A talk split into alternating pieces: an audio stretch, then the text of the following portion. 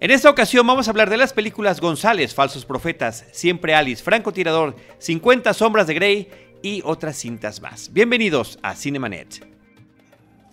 El cine se ve, pero también se escucha. Se vive, se percibe, se comparte. Cinemanet comienza.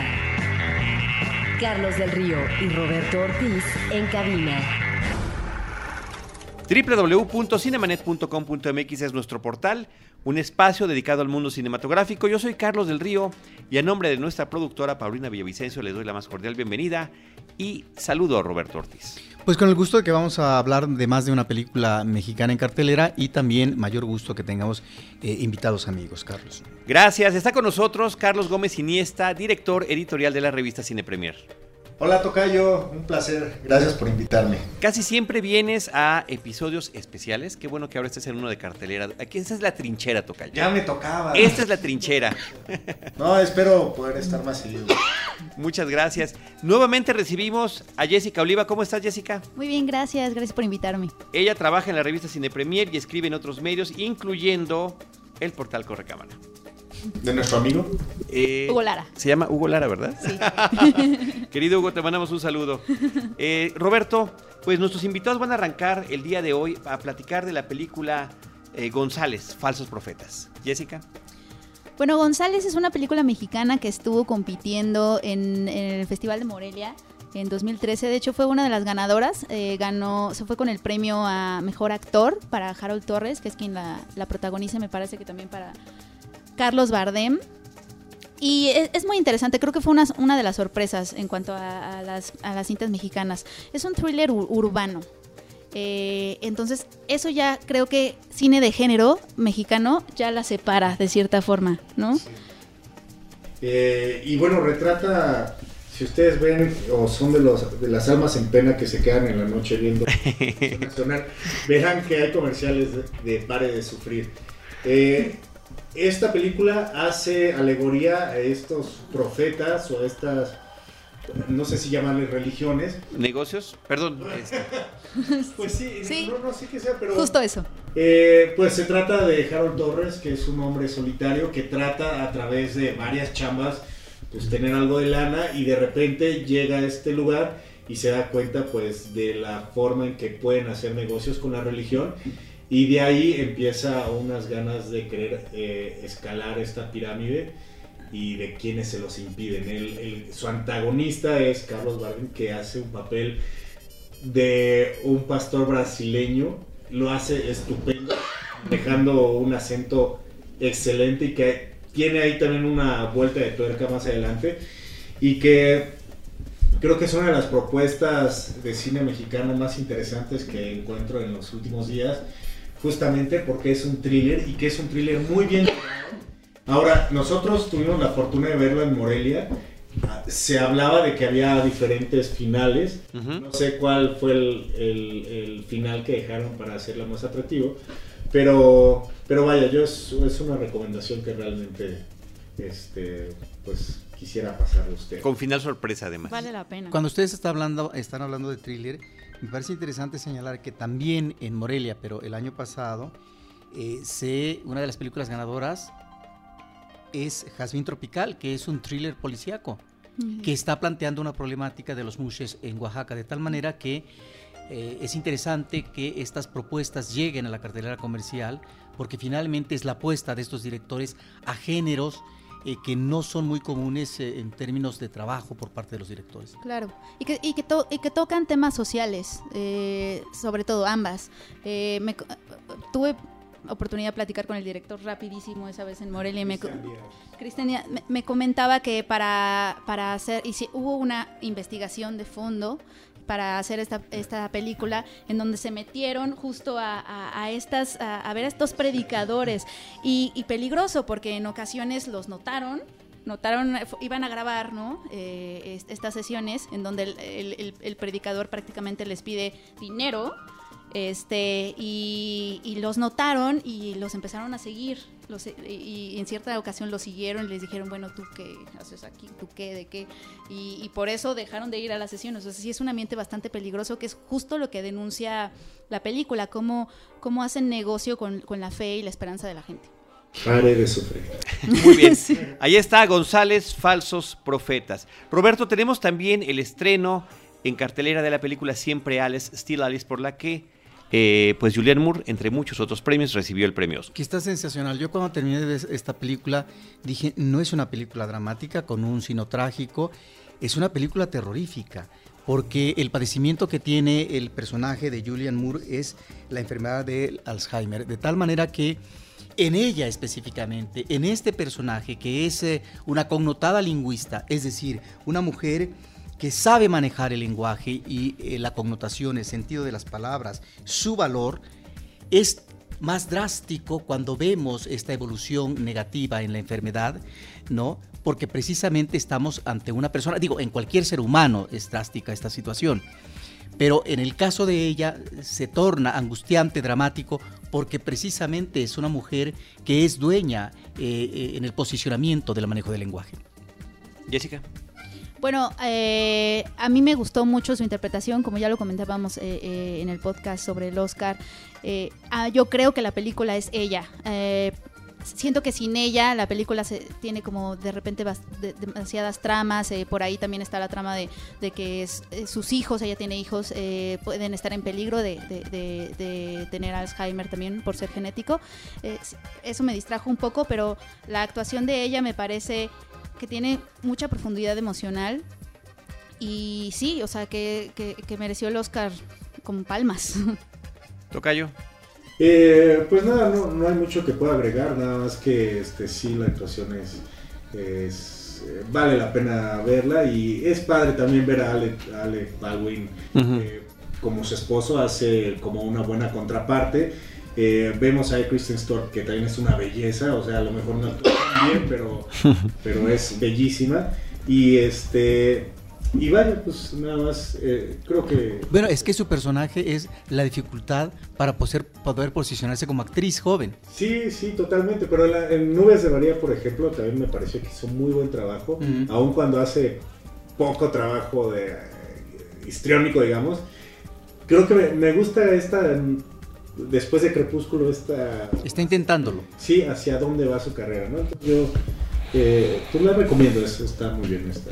Yo normalmente trato de alejarme de estas películas de melodrama, eh, que es un melodrama claramente, sin ningún tapujo esta cinta, ¿no? Una, como decíamos, una mujer que es dueña de su lenguaje, una catedrática, lingüista, pero además está el asunto de la edad. No le corresponde ni siquiera por edad poder tener una enfermedad como esa, es una enfermedad prematura para ella. Y creo que el grado de avance que vemos en su deterioro y las decisiones que toma la hacen todavía más interesante. En particular, sin echar un spoiler, un mensaje que se deja cuando está ella apenas, apenas eh, enterándose de cuál es su padecimiento. Creo que esa parte es la que más me gusta, además de la preocupación de irme a hacer algún tipo de estudio saliendo de la película. Totalmente, totalmente. Sí te deja reflexionando así, a ver si me empezaba a pasar eso. Sí. Yo, ¿no? ¿Sí? Pero la Y reflexión... por ahí es una película La- de terror como Sí. Roberto. Pero la reflexión queda en, es preferible hacerse un análisis y saber que uno lo padece, este mal, y lo que viene a continuación, o mejor que llegue. Y al momento que llegue es la sorpresa lamentable, porque Híjole. si tú te enteras, entonces, ¿qué es lo que viene? El pánico absoluto. A mí no me molestaron, regresando a la película Jessica, las subtramas. Me parece que es interesante cuando aborda a los personajes secundarios que son las hijas y el esposo, cómo vamos viendo al final quién va a atenderla, quién se va a solidarizar, quién se va a quedar con ella. Y es el momento de la verdad. Y en ese, en ese sentido me parece interesante porque efectivamente no cualquiera puede soportar una situación así, Claro. ni estar atento ante algo, sí, es muy preocupante, pero que seguramente es esclavizante, que seguramente es agotador Claro. y que no cualquiera puede entrar al ruedo. no te paraliza, ¿no? Eh, yo creo que una noticia así, eh, ahora regresando un poco a lo que tú decías, yo preferiría no saber porque yo me paralizaría, yo no sabría qué hacer. O sea, es como saber cuándo te vas a morir, es lo mismo, es, es igual. Demasiado cercano el sentimiento. Ahí está la película Siempre Alice. Still Alice es el título original. Todavía Alice sería como debería tal vez haberse llamado.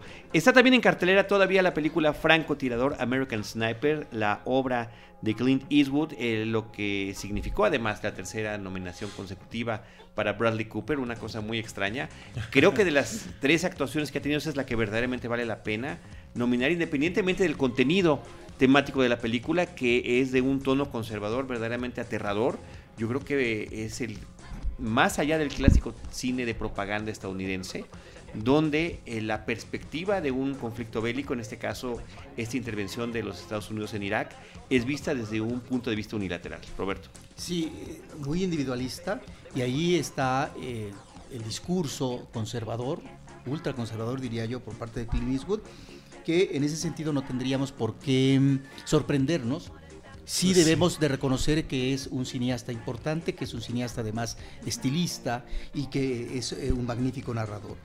Aquí lo que molesta en esta cinta es eso, es el ingrediente conservador, en donde lo que importa, en ese sentido está bien dibujado el personaje principal, que está él en función de eh, no lo que dicte eh, la acción propia para servir a la patria, pero sí hay esta afiliación, esa creencia, eh, esa consideración enorme y por lo tanto esta vocación militar, que además desde niño está de alguna manera eh, alentada por parte del padre, cuando habla de los lobos, de las ovejas. Es Y este pensamiento conservador, on- donde finalmente, a partir de acontecimientos históricos, como eh, la- los atentados del 11 de septiembre en Nueva York, crean eh, una mente que solamente puede estar en la batalla para demostrar que finalmente no importa quién se mate, en este caso un francotirador que puede matar 100, 130, 140, no importa, porque es en un servicio a la patria y que eso finalmente es lo que es necesario. Pero eso mismo me parece que deja muy mal porque está en una situación muy desdibujada lo que es los personajes del pueblo iraquí o la misma Sí. esposa, ¿no? En donde finalmente pareciera que este personaje ni siquiera necesita la terapia porque logra superar eh, cabalmente eh, todas esas situaciones en cuanto al reencuentro familiar, los hijos, la esposa. Pero cuando uno ve esta forma de tratamiento y que es el manejo por parte de Hollywood del otro, del enemigo, me parece que es lamentabilísimo. ¿Por qué? Porque finalmente ese pueblo iraquí es el que estaba padeciendo la invasión militar por parte de los Estados Unidos. Eso es lo que me molesta de la película, ¿sí? Y bueno, es un personaje que finalmente es como si estuviéramos eh, repitiendo estos ah, personajes que habría que matar a los indios, cuantos eh, más fueran es mejor a través de la figura de John Wayne. Sí, Sí. estoy totalmente de acuerdo en, Sí, yo también. el trato. Es como ochentero, ¿no? Los enemigos. de- Es old school. Sí, sí, totalmente. Ah, hay. Es un poco molesta y es incómoda la, la película, siento. O sea, creo que hay que ser muy americano para poder valorarla y para poder enaltecer. A mí me tocó ver eh, Zero Dark Thirty, que es esta película que estuvo nominada y que era también un poco los temas de guerra. Me tocó verla en Estados Unidos y allá la gente aplaudía cada vez que mataban a alguien que no era un americano. Entonces, yo me imagino que sucedió algo similar en las salas de Estados Unidos. Aquí no, aquí eh, estamos pues eh, ante un personaje controversial, ¿no? ¿Por qué hacer héroe una persona que, que se... Pues todo el mundo lo, lo- lo tacha de, Bueno, dice que es un héroe porque ama, tiene el récord de personas asesinadas, ¿no? O sea... Y eso, pues, para los americanos se les hace maravilloso. Hombres, Ahora- mujeres y niños, además. Hijo, imagínate ese desastre, ¿no? Entonces, como, como película eh, vale la pena, hay, hay creo que dos secuencias, una donde hay una tormenta de arena, se me hace muy emocionante y muy bien construida, y la otra que tienen que ver al peor bebé de la historia, es este una donde está cargando en el cuarto a un bebé sumamente falso, que ha sido criticado. Muy evidentemente falso. Sí. Sí. Sí, sí, sí, hay Eh, memes, todo. sí, sí, entonces...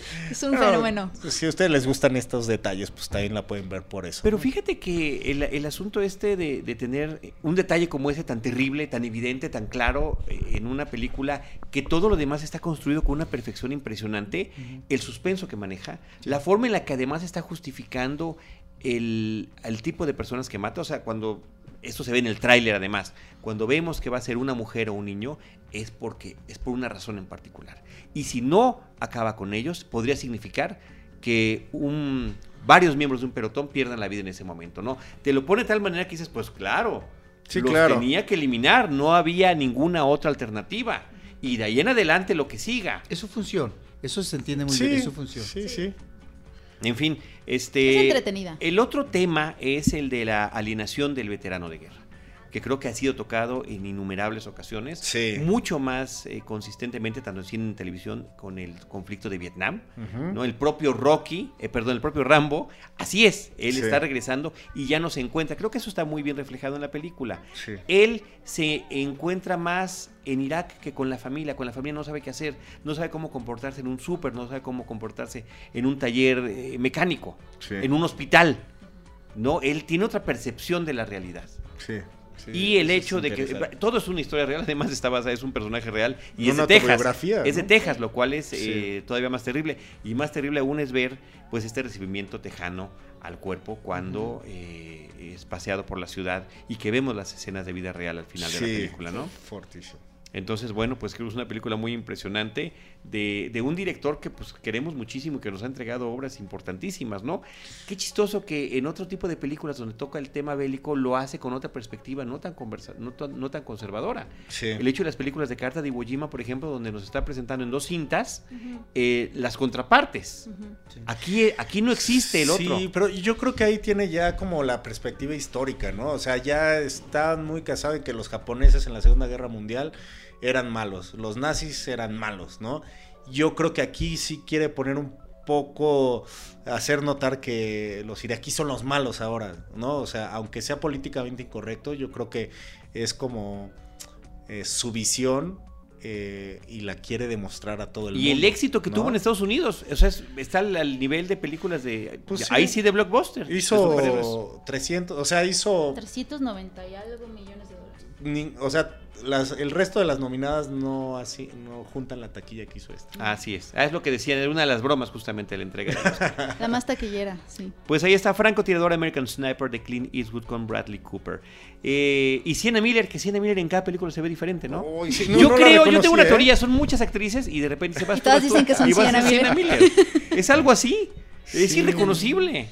Irreconocible, eh, totalmente. Bueno, ahí está. Ahora viene un fenómeno mediático impactante, aplastante, que yo no entiendo, muy extraño, que es el de 50 sombras de Grey, Fifty Shades of Grey. Esta serie de novelas que ahora se convirtieron en la primera película, eh, protagonizada por la hija de Melanie Griffith y de Don Johnson. Y un actor, pues, poco conocido, que realmente lo veíamos, yo lo llegué a ver en Once Upon a Time, con un personaje 10 o 15 veces más interesante que el que nos presenta en la, en la pantalla de Christian Grey. Jessica. Bueno, eh, yo la vi y lo primero que salta es que es una mejora, y, y esto no es, no, no es un cumplido, pero es una mejora al libro. Ah, ok. De- sí leíste el libro. Leí el libro, el libro la verdad es que no tiene historia, no tiene, eh, a mi forma de ver, eh, no tiene sustento narrativo, es, es, es crepúsculo de... Pero además ese es el origen, eso es lo que más me aterró de enterarme. Yo no Es sabía nada, ¿eh? Es, sí, es, es un libro que se hizo de, de fanfiction, de. Crepúsculo. Y es igual, es lo mismo, son los mismos eh, personajes, nada más que en lugar de vampiro es sadomasoquista y en lugar de humana es sumisa. Pero termina eh, el libro como termina la película. Sí. Sí, sí, sí. Y el libro tiene 500 páginas de monólogo que gracias a Dios no están en la película. Y aún así, aún así, con esos acier- pequeños aciertos que creo que la directora tuvo, aún así es muy, muy, muy aburrida. Es extraordinariamente aburrido, eso es lo más terrible que tiene esta película. Porque por una parte podría ser el asunto Se de que es una que cinta es que se atreve a explorar la sexualidad y el erotismo. Bueno, insisto, porque lo dije ya también en otro comentario eh, para efecto. Eh, no sé si pasaron 30 minutos o 45 que no había pasado absolutamente nada y que yo decía, por favor, que la amarren o algo. O sea, no ha sucedido nada en esta película. Toca yo. No, no la he visto, no, ah, no podría bueno, comentar. pues entonces estamos ahorrando. Ese es nuestro trabajo. estamos ahorrando una lana. Roberto No. Como película me parece que es un tratamiento muy insípido de las relaciones sadomasoquistas. Hay relaciones masoquistas de diferentes grados, de diferentes niveles, pero aquí me parece que estamos ante una relación sadomasoquista, sadomasoquista muy light, en donde el sádico pareciera que no sabe lo que significa ser perverso y que por lo tanto el sádico no solamente es paciente, sino que es atento, es comprensivo y va a manejar una violencia gradual que se establece por consenso. Y por veras- escrito. Y por Que lo escrito. cual es lo más aburrido. Sí, pero de veras, claro, es absurdo. De veras en una relación sadomasoquista, estamos en el consenso a la hora de la hora. Eso por un lado. Y la otra cosa es que... Siempre hay un consenso en ese tipo de relaciones. Hay una palabra de seguridad. Sí, y- Recordemos. Ajá. La mía es, Es cierto. Mickey. No, es cierto.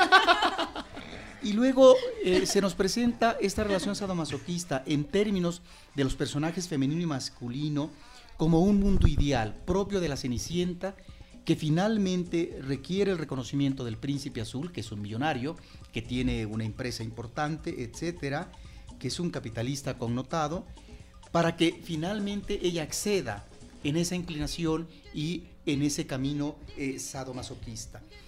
Y de ahí que esta película quede muy en deuda con otras películas importantes en la historia del cine. Yo aquí solamente mencionaría dos. El Imperio de los Sentidos de Nagisa Oshima, que tiene que ver con una anécdota de personajes reales en, el Japón y que la consumación del amor, porque no puede haber otra, según el planteamiento de esta cinta, se da a través de la muerte, efectivamente, de una relación muy fuerte, sadomasoquista, pero que solamente puede culminar a través del ahorcamiento de uno de eh, los miembros de la pareja, porque eso es lo que da el grado máximo en la excitación sexual y en el orgasmo, que es finalmente la felicidad. Ahí estamos, me parece, ante una película que está planteando cómo el sadomasoquismo está vinculado con el amor. Y una película absolutamente gráfica. Exacto. Y luego otra película eh, que yo mencionaría más contemporánea es La Secretaria, en donde me parece que encontramos una eh, relación sadomasoquista asumida muy bien por ambas partes, por el, el sádico, por eh, la mujer que finalmente va a ser la sumisa y la masoquista, y que se asume hasta sus últimas consecuencias. Pero esta relación, me parece lo interesante de la película, es cómo brinda a ambos personajes un juego fascinante que los lleva finalmente a estos momentos eh, de gran excitación que finalmente son muy deleitables. Lo que vemos en eh, la película 50 sombras de Grey es un manejo tan tibio, tan tímido, que pareciera que el sadomasoquismo, así como está planteado, debe de ser, bueno, una invitación para todo el público para que próximamente inclusive formemos nuestro propio club sadomasoquista, porque si así es el sadomasoquista, bienvenido, ¿eh? Claro. Próximamente su recámara favorita. Fíjate que son muy buenas las referencias que estás dando, Roberto, y además son recomendaciones. Si alguien quiere ver algo realmente, eh, digamos, intenso en ese sentido, al menos El Imperio de los Sentidos así lo es. Es una película impactante.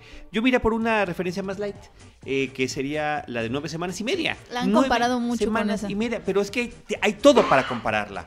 Es, también es un hombre eh, de una extraordinaria posición social que, a diferencia de esta en el que tiene que haber un contrato, le explica, le dice, es más gradual y La va envolviendo. la va envolviendo poco a poco. Pero tienen escenas muy similares. Hay la escena donde abren el closet y el closet está perfectamente. Tienen sus departamentos de soltero que, claro, son eh, completamente estilizados al momento. Esto estamos hablando de los 80, ¿no? Medio de los 80. Pero, ¿qué creen? Además, los dos se apellidan Gray. John Gray, el de nueve semanas y media. Las dos películas están basadas en obras previamente escritas por mujeres. Y al igual que la secretaria, que también se apellida Gray, eh, con- en alguno de los tres casos hay una- alguna diferencia, pero es John Gray en nueve semanas y media, Edward Gray en el caso de la secretaria y Christian Gray en esta película. Entonces creo que ni siquiera tuvo una Ah, sombra de dignidad para ocultar las referencias a la- de las que estaba tomando, ¿no? No, ojalá hubiera tomado más de ellas. Este. Ahora, yo preguntaría a ustedes si este proyecto comercial, en términos de la exhibición, que en México hubo preventa con mucho tiempo de anticipación, ¿a qué nos lleva? Nos lleva a la posibilidad experimentada por parte de la distribución a partir de un producto industrial fílmico de introducir en la cartelera eh, grande tal vez de una manera más recurrente, estos temas que gráficamente, eh, salvo en el caso pornográfico, que eso no se ve en la sala grande, es la idea de poderlo promover, incentivar más. Me repite la pregunta. No, o sea, bueno, eh, lo, que entendí es, eh, o sea, que si manejaron el morbo, más o menos. No, para el, que- el- el tema de las relaciones sadomasoquistas es la idea de que pueda tener una apertura mayor, ¿sí? No con todos los elementos visuales, eh, porque hay de por medio de la censura o escenas que muy gruesas que podrían no estar en el cine comercial porque son propias del cine pornográfico que se ve en otro ámbito Ujú. y que eh, por, por, por ese lado iría el proyecto. Que si ese es uno de los objetivos de Ujú. la película, no lo creo, la Yo verdad es que no, No, lo no, creo. como, como producto industrial, en términos de distribución comercial. Yo creo que el- el- el- industrialmente es únicamente, funcionó este libro, se han vendido millones de Sí, copias, se ha traducido a todos los idiomas, ahí. pues vamos a aprovecharlo. Sí. Y si no- por supuesto no se vendieron y se agotaron semanas antes los boletos. Yo tuve que comprar en preventa para poder verla, para poder comentarla. Sí. Y la otra sorpresa interesantísima es que más del 70% de las personas que asistieron en las salas que yo estuve y las de varios amigos eran mujeres. Sí. Mujeres acompañadas de sus amigas. que traían grupo, sus libros. Sí. Entonces, bueno, pues ahí está como fenómeno. Ahora, el otro Sí. fenómeno curioso es que también, así como fue un golpe de taquilla impresionante en Estados Unidos el fin de semana de su estreno, cayó más del 70%, 73% a la semana siguiente. Uf, ¿Sí? Yo creo que por eso también estuvo la estrategia de la preventa, porque eh, eso se hace con las películas que, que- que saben que, Que después generan del primer- expectativa. es- exacto, y que después del primer fin de semana quizá el boca en boca no va a ser tan bueno. Entonces le apuestan a ese primer fin de semana, lo cual pues le salió a la que aún así, pues ya están confirmadas las secuelas, ¿no? Entonces, bueno, va a haber negocio para rato. Aunque, aunque leí por ahí que la, que la secuela estaba como en problemas por aquello de que la, la, la escritora no le gustó la adaptación. Ay. Entonces qui- ella quiere ser la guionista. Ok. Órale. está por Ah, pero moños. sí estuvo todo involucrada totalmente en el proyecto, ella lo decía. Ajá. Nos visitó aquí en Guadalajara. Pero y- las últimas, pero bueno, los escritores No sé si- últimamente de bestseller se han vuelto de un caprichoso. Sí. ya, que, que le den su dinero y que Eso se era lo que decían, ¿no? que había estado involucrada y que no entendían bien por qué este cambio, pero, pero sí, al parecer, al, al leer las críticas, porque obviamente salieron críticas pues bastante, Mala. bastante malas. La este, mayoría. Sí. No, y eh, esa ella- caída habla mucho, ¿no? Es brutal. Brutal. Me parece absolutamente brutal. Pues bueno, hablemos de cosas mejores y vaya si son mejores. Dos días, una noche, la película protagonizada por Marion Cotillard de los eh, cineastas de Bélgica, los hermanos Dardenne. Roberto. Sí, me parece que estamos ante dos elementos eh, interesantes. Por un lado, una extraordinaria actuación eh, de Marion Cotillard, que es eh, eso, es una actuación que nos lleva a situaciones de tensión emocional, desbordante en algunas ocasiones. Su personaje es un personaje que está en crisis y por lo tanto tiene que resolver en muy poco tiempo, unas cuantas horas, una situación terrible. O queda desempleada o logra reivindicarse en el trabajo, pero para eso tiene que entrevistarse con varios de sus compañeros para que la valen, para que haya una nueva votación, para que finalmente ella pueda lograr el trabajo y ellos, que ese es eh, el asunto difícil para ellos como trabajadores, ellos tienen que renunciar a un bono que finalmente se les ha dado ahora que a ella la, la- van a correr porque finalmente tuvo una crisis nerviosa. Estamos ante una gran actuación por un lado y la otra me parece que estamos ante un trabajo que es parte de la coherencia de los hermanos Dardenne, que es manejar en términos de un compromiso y con un manejo realista y a veces hiperrealista de estos contextos europeos en varios países, eh, en donde el mundo no es fácil, no es gratificante, es duro, es rudo, es difícil, en donde finalmente ponen eh, ahí eh, como puesta en escena la pobreza, la delincuencia, el desempleo, la transición adolescente, el empleo mal remunerado, que es eh, el tema central de esta película. En fin, estas vivencias difíciles de la adolescencia, de la juventud y de la desintegración familiar. Me parece que esos son temas recurrentes por parte de esta mancuerna que ya ha ganado en más de una ocasión en Cannes el premio más importante, la Palma de Oro, y que eh, de una manera muy digna, muy elocuente, inclusive en algunos momentos, como en el caso del hijo, con toda una vertiente de tipo religioso, ahí está ante todo esa realidad con personajes formidables, sólidos, personajes eh, desencajados, personajes eh, de una gran desesperanza, pero que al final existe la posibilidad de que pueda haber una realidad más favorable para ellos. Y en ese sentido me parece que es una película que nuevamente nos está recordando que está el trabajo de ellos en un magnífico nivel y que su compromiso está ahí. Después de escuchar el ciclo de los hermanos Dardenne con Roberto Ortiz, sobre, en particular, sobre esta película, Jessica. Bueno, a mí me, a mí lo, lo primero que me impresionó de, de la película sí es justo el nivel de zozobra que, que te maneja, que nos maneja Marion Cotillard. O sea, no es, no es, no lo sobreexplota, me parece. Y, y hay varios momentos en donde sientes que se te va a desintegrar. Está caminando por la calle y no está pasando nada más que ella está caminando en la calle. Este tratando como de convencer precisamente a sus compañeros y, y- y te maneja la vergüenza de tenerles que preguntar, este eh, la vergüenza de tenerles que estar preguntando y, que ellos le digan que no, pues es que también necesito el dinero. Y, y ella camina, porque hay muchas escenas en donde ella simplemente está caminando y se- sientes que se te va a desintegrar en el camino. Entonces la verdad es que eso es, una, eso es algo que me impactó bastante. Entonces yo, yo la recomiendo muchísimo. Tocayo. Estoy de acuerdo totalmente. Este, hay una cosa ahí que a mí me llamó mucho la atención desde que la vi, el personaje del esposo. No es alguien que la defienda, no es alguien que esté ahí con ella, es alguien que le está manipulando todo el tiempo y que le está, en lugar de decirle, deja de humillarte, bueno, que creo que sería como lo, lo que haría cualquier pareja que ame a su pareja, este, es alguien que le está diciendo, no, a ver, tú sí puedes, te falta uno, te falta... do-". Él les va llevando el conteo de las personas que le hacen falta para que llegue a su meta y se me hace un personaje maquiavélico totalmente. Fíjate, yo no lo vi de esa manera. yo Es un Tampoco, enfoque pero tuyo, es un- ¿eh? Es es un enfoque Ah, mira, yo lo veo de otra bueno. manera, sí, sí. No, a mí... Sí, como que yo me quedé con la idea de que lo apo la apoyó. Yo, también, mira, Pero, a ver, es, eh, es a ver, muy ¿por qué el la- contexto. El o sea, que se ponga a trabajar, ¿no? O sea, Esta- sí, claro, Tocayo, pero estamos ante una, una, una situación familiar donde el ingreso de ambos es importantísimo para poder seguir viviendo en ese mismo lugar, para que sus hijos sigan yendo a la escuela. Si se desmorona el empleo de cualquiera de los dos, entonces su situación cambia y tendrían que recurrir A la asistencia a la social. asistencia social. Eso queda muy claro desde el principio de la película. Estoy de acuerdo, pero también vemos cómo ella ya no quiere seguir, o sea, se encierra en el cuarto, se esconde de él y él sigue. Ella está regresando de un problema de depresión muy fuerte que es lo que la sacó de su trabajo. Vamos a, esto, es- esto además es la premisa de la película. Y al retratar de reingresar a su trabajo en la ausencia que tuvo de semanas o meses, resulta que ya no es necesaria y que ya la van a correr. Pero eh, le brindan una oportunidad para que se quede. Si los compañeros que trabajan con ella renuncian al bono que les corresponde por su trabajo de un año, entonces ella se queda. Pero si reciben su bono, entonces ella se va.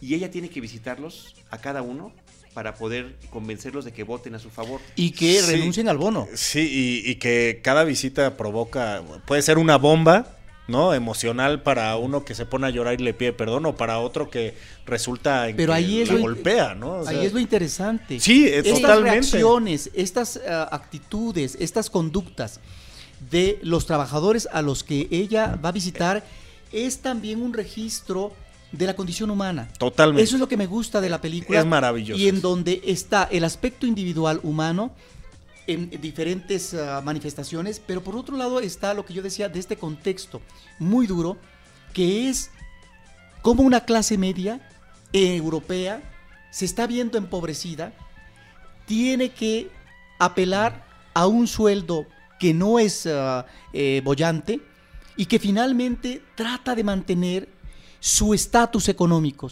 Esta es una realidad. Y me parece que eso es terrible cuando lo estamos viendo en este personaje.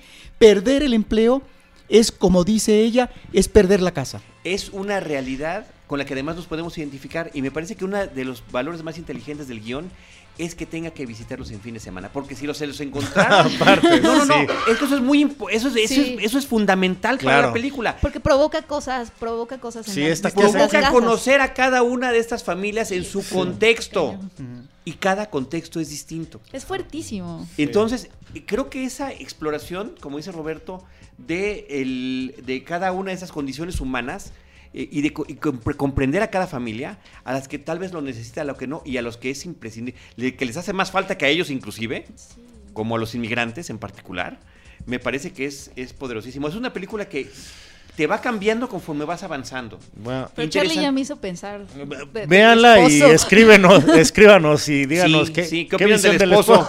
¿Qué opinan del esposo? Ya me pusiste Pero a pensar. yo creí que era muy tenía- claro, pero igual y es, no sé, un poco lo que yo haría.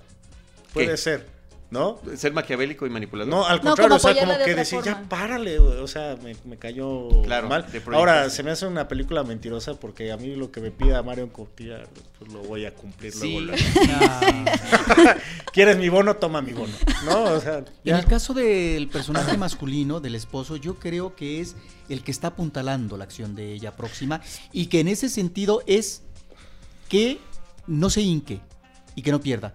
Ahora, aunque no lo vamos a, a platicar, el final es extraordinario. Sí, Porque es la gran lección de vida Maravilloso. de esta mujer y eso realmente es el aprendizaje finalmente que tuvo en ese fin de semana. Sí. Y eso me parece que es cuando se puede hablar de esa transformación del ser humano a partir de lo que la vida te está arrojando, de, la, de lo que la vida te está dando. Sí, vaya, un loco Sí. fin de semana. ¿no?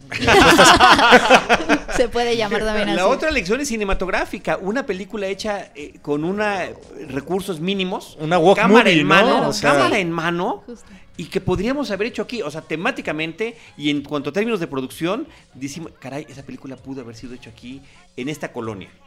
No te vayas más lejos. Entonces, eh, pues ahí está esta lección que nos dan los hermanos Dardenne y Marion Cotillard, nominada al Oscar por esta cinta. Perdió ante Julianne Moore. En este mismo episodio estamos comentando las dos películas, pero resulta que están coincidiendo en nuestra cartelera. Roberto, vámonos con la película Cuatro Lunas. Sí, a mí me llama la atención esta cinta y preguntaba yo, y eh, ustedes me dirán si estoy en lo cierto o no, que Julián Hernández me mencionó, el director de películas de temática gay, que sí estamos ante la primera película de varios eh, episodios, de varias historias de temática homosexual en el ámbito de la cartelera grande comercial, ¿sí? Que hemos visto cortos, hemos visto eh, largometrajes, pero en el ámbito de la cartelera comercial, entonces eso me parece interesante. ¿En qué sentido? En que finalmente se puede abordar también ya a través de episodios, ¿no? Y hacen todo un largometraje, eh, episodios que nos llevan a algo que me parece que es eh, uno de los problemas principales de la película.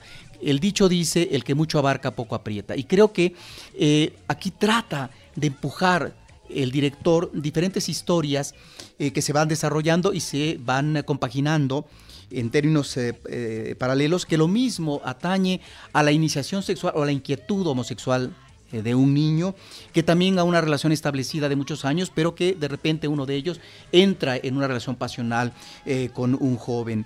Pero al mismo tiempo es eh, qué cosa es lo que tiene uno que man- manejar en la sexualidad, ser pasivo o ser activo, eso es importante o no, o hasta qué punto una relación juvenil puede eh, salir del closet y anunciar no a los cuatro vientos, pero que la familia, los amigos, los compañeros de estudio se enteren finalmente eh, en términos de reivindicación de que esa es mi preferencia y que por lo tanto tienen que respetarla ante un país, sobre todo en México, tan homofóbico.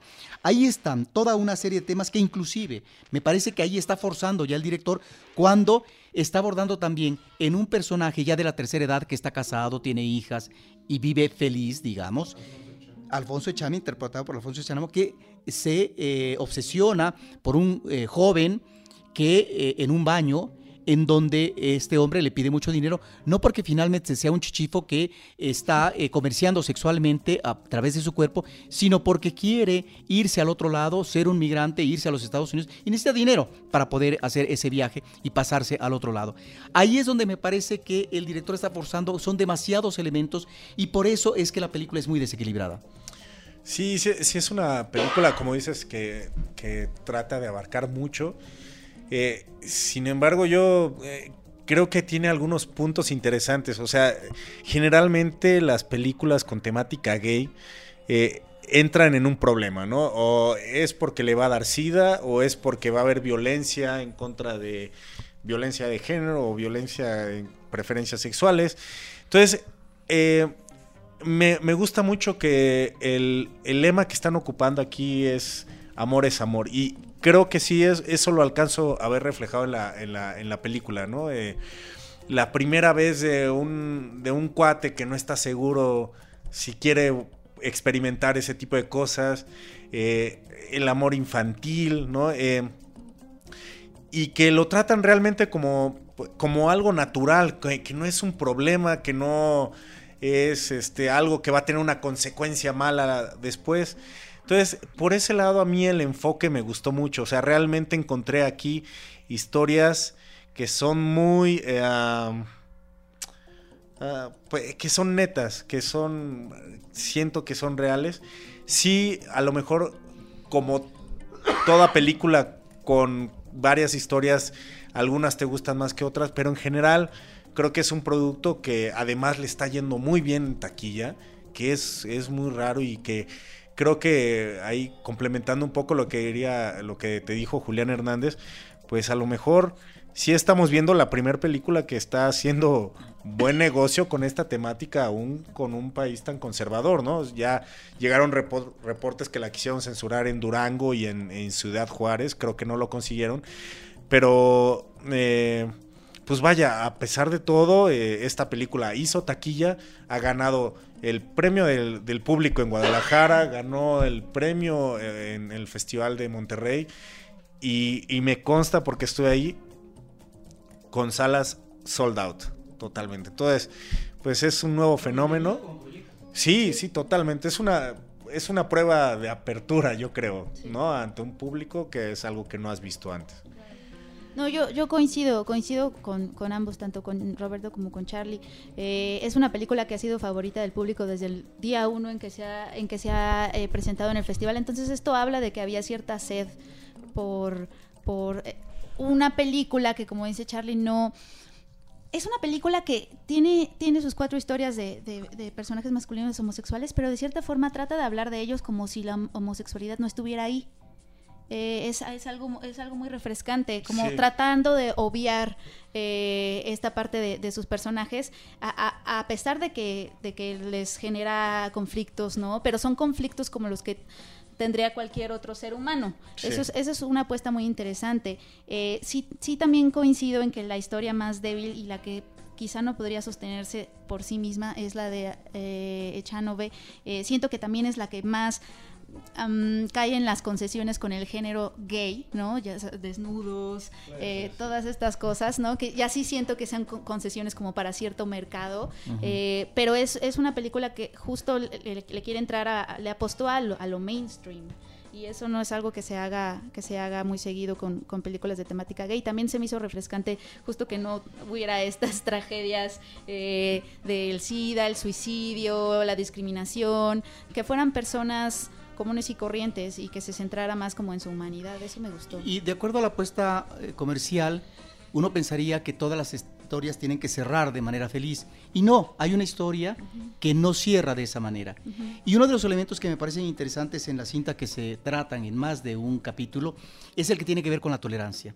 La tolerancia desde la familia, la tolerancia desde el medio social donde uno se encuentra ahí inserto, y que eso me parece que es interesante el que se aborde.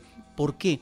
Porque la sociedad mexicana es una sociedad homofóbica y lo que nos eh, dijo en una entrevista para Cinemanet eh, Rigoberto Perezcano, a propósito de Jazmín Tropical, es que México ocupa el tercer lugar en crímenes por homofobia. De tal manera que estamos ante una situación muy drástica y qué bueno que en ese ámbito de apertura y de manejo de la tolerancia en el cine se aborden eh, eh, estas preferencias sexuales. Claro. No, y sobre todo, ah, no, perdón. Eh, sobre todo, es que me, me, gustó mucho lo que dijo Roberto, sobre todo porque en dos historias hay padres que no tienen, o sea, que anímicamente no tienen como las herramientas para entender a sus hijos y sin embargo dan ese salto. Uh -huh. Este, no, no lo entienden, eh, eh, una es Mónica Dione, por ejemplo, eh, está como bloqueada, no, no, te entiendo, no me hables de eso, y sin embargo logran dar ese salto. Eh, por puro amor, ¿no? Entonces eso, eso me gustó porque siento que es, es, un tema, no es el papá represor o la mamá represora que, le, que lo corre de la casa, sí, no. este, sino que dan, logran dar ese salto por, por puro cariño, por puro amor y por puro instinto. Uh -huh. Sergio Tobar Velarde es el director de esta película. Fíjate que hace varios años ya, hace 6, 7 años, lo entrevistamos por una película que se llama Mi Último Día o Aurora Boreal, que por cierto es un proyecto muy, muy independiente, hecha Muy. también con escasísimos recursos y una película muy interesante. Ahí sí se abordan algunos de los temas que comentas, Jessica. Es un niño de 14 años que está pensando en suicidarse y antes de hacerlo hace como una especie de videoblog explicando y exponiendo sus razones, ¿no? Y a través de este videoblog es que conocemos cuáles son sus circunstancias, su escuela, sus amistades y demás con personajes muy interesantes. Qué bueno que eh, eh, pues tengamos, a, a pesar de que cuesta tanto tiempo y esfuerzo, eh, trabajos posteriores de directores como él. Ahí está la película Cuatro Lunas de Sergio eh, Tobar Velarde. Vamos ahora a la última película de este episodio, Roberto Ortiz, Archivo 253. Es una película de este año de Ave Rosenberg, no sé si lo pronuncio bien. Esta es una película que retoma esta fórmula que tuvo mucho éxito de La Bruja de Blair, eh, el manejo de cámara en mano, en- y que después eh, vemos en películas eh, como Rec u otras que temáticamente tienen que ver con el tema de los fantasmas, del registro gráfico, en este caso a través del video y a través eh, del sonido, ¿sí? de los fantasmas. En este caso, parte de una situación real de un hospital, no recuerdo su nombre, eh, de atención a enfermos mentales que eh, se abre en la Ciudad de México, creo que en los años 50, y dura algunos lustros. Y después, por ciertas irregularidades, cosas, se cierra, lo destruyen, etcétera. Y aquí se trata una historia, bueno, hay algunos elementos eh, como documentales, eh, como el falso documental, de registro de algunas personas que tienen impresiones negativas de que algo hubo ahí, porque había una celda donde maltrataban o a lo mejor hacían espiritismo con algunos de los enfermos, etcétera. Y partiendo de esta idea, un grupo ¿no? que precisamente está en la casa de los fantasmas, pues va a esa edificación, es obviamente una película de ficción, se maneja, no sé si es cierto, y, más bien parte de la truculencia de la película, que efectivamente eh, varios chicos se metieron y que nunca se supo de ellos después de que ingresaron a ese inmueble un tanto destruido, abandonado, etcétera. Y es la aventura de estos ah, chicos eh, para ingresar, para registrar y en donde finalmente, más que los demonios internos, pues aparecen estos eh, demonios externos, son los fantasmas que finalmente pues se ven molestos de que sean visitados de esa manera y comienza a crearse una situación adversa y por lo tanto una situación de riesgo mortal para cada uno de ellos. Esa es la anécdota, esa es la película. El problema es que es una cinta que maneja eh, recursos muy manidos, de no solamente la cámara en mano, sino que llega un momento que resulta incongruente, inverosímil, es si realmente en ese momento la cámara en mano debió de haber estado eh, cuando de repente aparece el fantasma, cosas de ese tipo en donde finalmente dices, bueno, es demasiada especulación, pero demasiado exceso en el manejo de la cámara de algo que no pudo haber sido así. Pero finalmente es parte de la truculencia en este tipo de narrativas, en donde la técnica audiovisual, y lo podemos ver ya también en programas de televisión, es la que está justificando esa posibilidad de poder captar, de poder registrar por fin a fantasmas. Pues ahí está la película Archivo 253, filmada en lo que quedaba del Hospital Psiquiátrico de San Rafael. Que Gracias, eh, dicen los productores de la película, encontraron buscando locaciones para otra cinta, la vieron y dijeron, no, aquí hay que hacer algo antes de que sea demolida. Las películas que comentamos en este episodio son González, Falsos Profetas, Siempre Alice, Franco Tirador, 50 Sombras de Grey, Dos Días, Una Noche, Cuatro Lunas y Archivo 253. Quiero agradecer a nuestros invitados que nos hayan apoyado en este tema de la cartelera. Jessica Oliva, Muchas gracias por Tus- invitarme. gracias. Tus redes sociales. Ah, eh, es arroba eh, penny, P-E-N-Y, oliva, como el aceite. Ahí me encuentro. Muy bien. Carlos Gómez Iniesta. Este, mu- muchas gracias, Tocayo, eh, y feliz por regresar a, a cartelera este, con ustedes. Eh, me pueden encontrar en Twitter, en arroba siniesta y arroba cinepremier. Y bueno, nos vemos pronto por acá. Estupendo, muchísimas gracias. A nombre de Roberto Ortiz y de Paulina Villavicencio, les agradezco que nos hayan escuchado. Les recuerdo las redes sociales de nosotros. Arroba Cinemanet en Twitter, facebook.com diagonal Cinemanet, Cinemanet 1 en YouTube y por supuesto en nuestro portal www.cinemanet.com.mx, donde les estaremos esperando en nuestro próximo episodio con Cine, Cine y más Cine.